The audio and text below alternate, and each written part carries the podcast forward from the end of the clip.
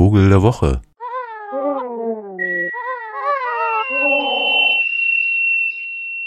Ja, schönen guten Tag. Und auch diese Woche wollen wir einen eigentlich schönen Vogel zelebrieren, der dieser Tage äh, so ab und an und an einigen Stellen ausnahmsweise sich mal im Binnenland sehen lässt, denn er ist eigentlich ein Küstenbewohner und das zirkumpolar.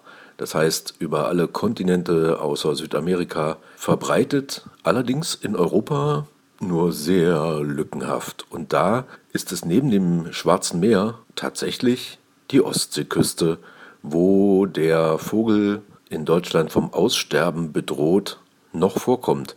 Und das erinnert mich an eine Ostseefahrt mit meinem Jugendfreund Thies zusammen, wo wir unter anderem an Ummanz, einer kleinen Insel vor Rügen, vorbeikamen und da zum ersten Mal im Alter von 16 habe ich diesen Vogel gesehen. Und lustigerweise ist das die Stelle, an der er jetzt tatsächlich de facto nur noch vorkommt in Deutschland. Sonst nirgendwo.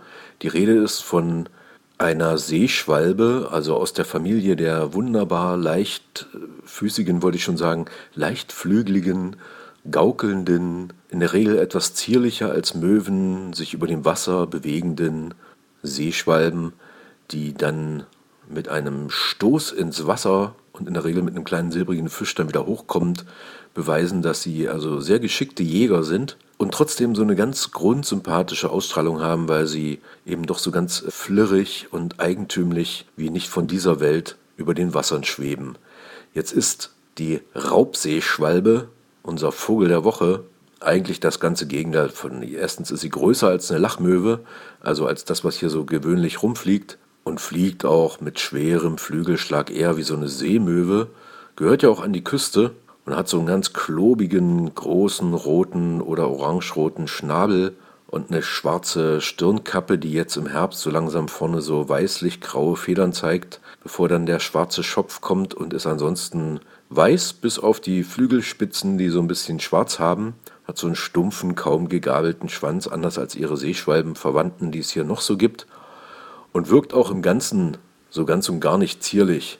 Und wenn sie dann jetzt hier mal an so einem kleinen Teich aufläuft, dann sind Kiebitze und Lachmöwen gleich total drauf und dran, sie zu verscheuchen, denn dieser gewaltige Schnabel macht ihnen offenbar irgendwie Angst, denn sonst kommt die ja hier auch nicht vor. Ja, also höchstens mal auf dem Zug so kurz rastend oder ungeduldig, da so zwischen die Möwen und Strandläuferpakete rein zwitschernd und wirkt schon so leicht punkig.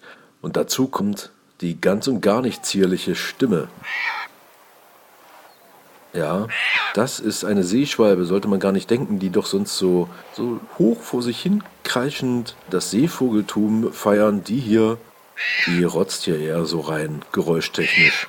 Ja, diese Raubseeschwalbe, die nistet auf kiesigen Ufern an den Küsten und das, wie gesagt, auch in Nordamerika. Da ist im Übrigen 1000 Kilometer weg vom nächsten Brutplatz im vergangenen Jahr in Alaska ein Pärchen nachgewiesen worden, was dort so für das Zeichen der globalen Klimaerwärmung nicht war. Die, äh, gerade in Alaska kann man das ganz gut sehen, dass da so Vögel ankommen aus dem Süden und sich Platz suchen, weil es dann doch eben eisfrei ist und so weiter. Ja, und ansonsten äh, sind die europäischen Brutvögel eher in Finnland und dem russischen Ostseepart zu finden. Vielleicht so ein bisschen Baltikum, äh, Estland, Lettland.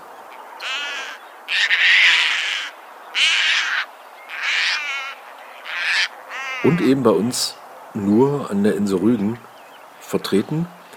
Es gibt gar nicht viele insgesamt auf der Welt. Also man denkt so etwa 50.000. Das heißt, so eine Kleinstadt hierzulande, ne? 50.000 ist ja gar nichts.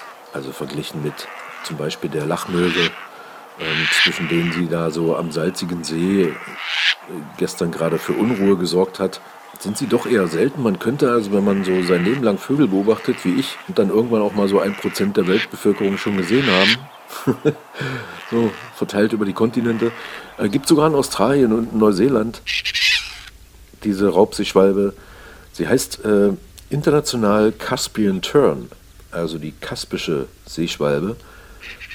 Denn äh, dort ist sie natürlich auch zu Hause an der Kaspisee. Am Kaspischen Meer, aber bei uns in Europa jetzt tatsächlich eher Schwarzes Meer und dann die Ostsee. Und sonst nirgends, außer auf dem Zug, wie jetzt gerade.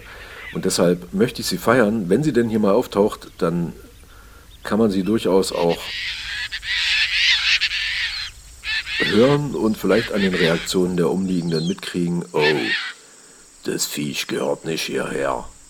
Aber umso mehr freut es natürlich den Vogelfreund, diese grobschlächtige, größte, weltweit größte Seeschwalbe an unseren doch ansonsten ja eher friedlichen Binnengewässern sehen zu können, die Raubseeschwalbe.